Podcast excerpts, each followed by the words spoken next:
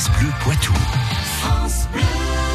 Bonjour Patrick Citeau. Bonjour. Alors nous sommes entre Civray et Mel ce matin avec euh, les histoires du Poitou. On explore aujourd'hui le parcours dans le temps de Méré-les-Vesco. En fait, c'est une commune des Deux-Sèvres qui prend son essor sous l'impulsion d'un saint homme au VIe siècle. Les saints qui ont foulé les terres du Poitou ont en effet régulièrement joué un rôle prépondérant dans l'histoire de notre région.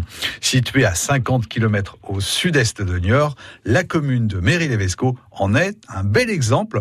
Faisons tourner ensemble la grande roue de l'histoire locale sur le cadran temporel de Méry-les-Vesco. Le 6e siècle s'inscrit comme celui d'un commencement. Et que se passe-t-il à cette époque? Eh bien, un saint du nom de Junien, qui n'a pas encore acquis le titre de patron des laboureurs poitevins, décide de s'installer en ce lieu.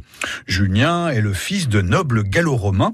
Il voit le jour à Briou et passe son enfance près de Périgné, à une trentaine de kilomètres à l'ouest du village de Méré. Très tôt, il s'adonne à la méditation et au recueillement. Junien part alors s'isoler afin de se retirer du monde des vivants. Il acquiert rapidement la notoriété d'un saint homme. Bon nombre d'adeptes le rejoignent. Fuyant cet afflux inattendu de fidèles, il décide de s'installer ailleurs. Et comment se poursuit en fait sa vie d'ermite?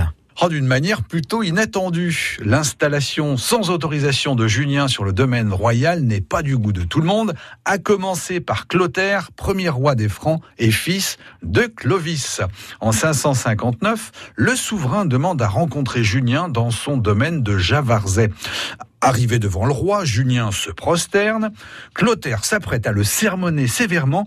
Il se raconte alors que le bâton de l'ermite se met en mouvement pour s'immobiliser verticalement au centre de la pièce. La stupeur s'empare de l'assistance et notamment du roi. Impressionné par ce miracle, Clotaire se ravise. Au lieu de le sermonner, il propose alors à Julien une des terres de son domaine.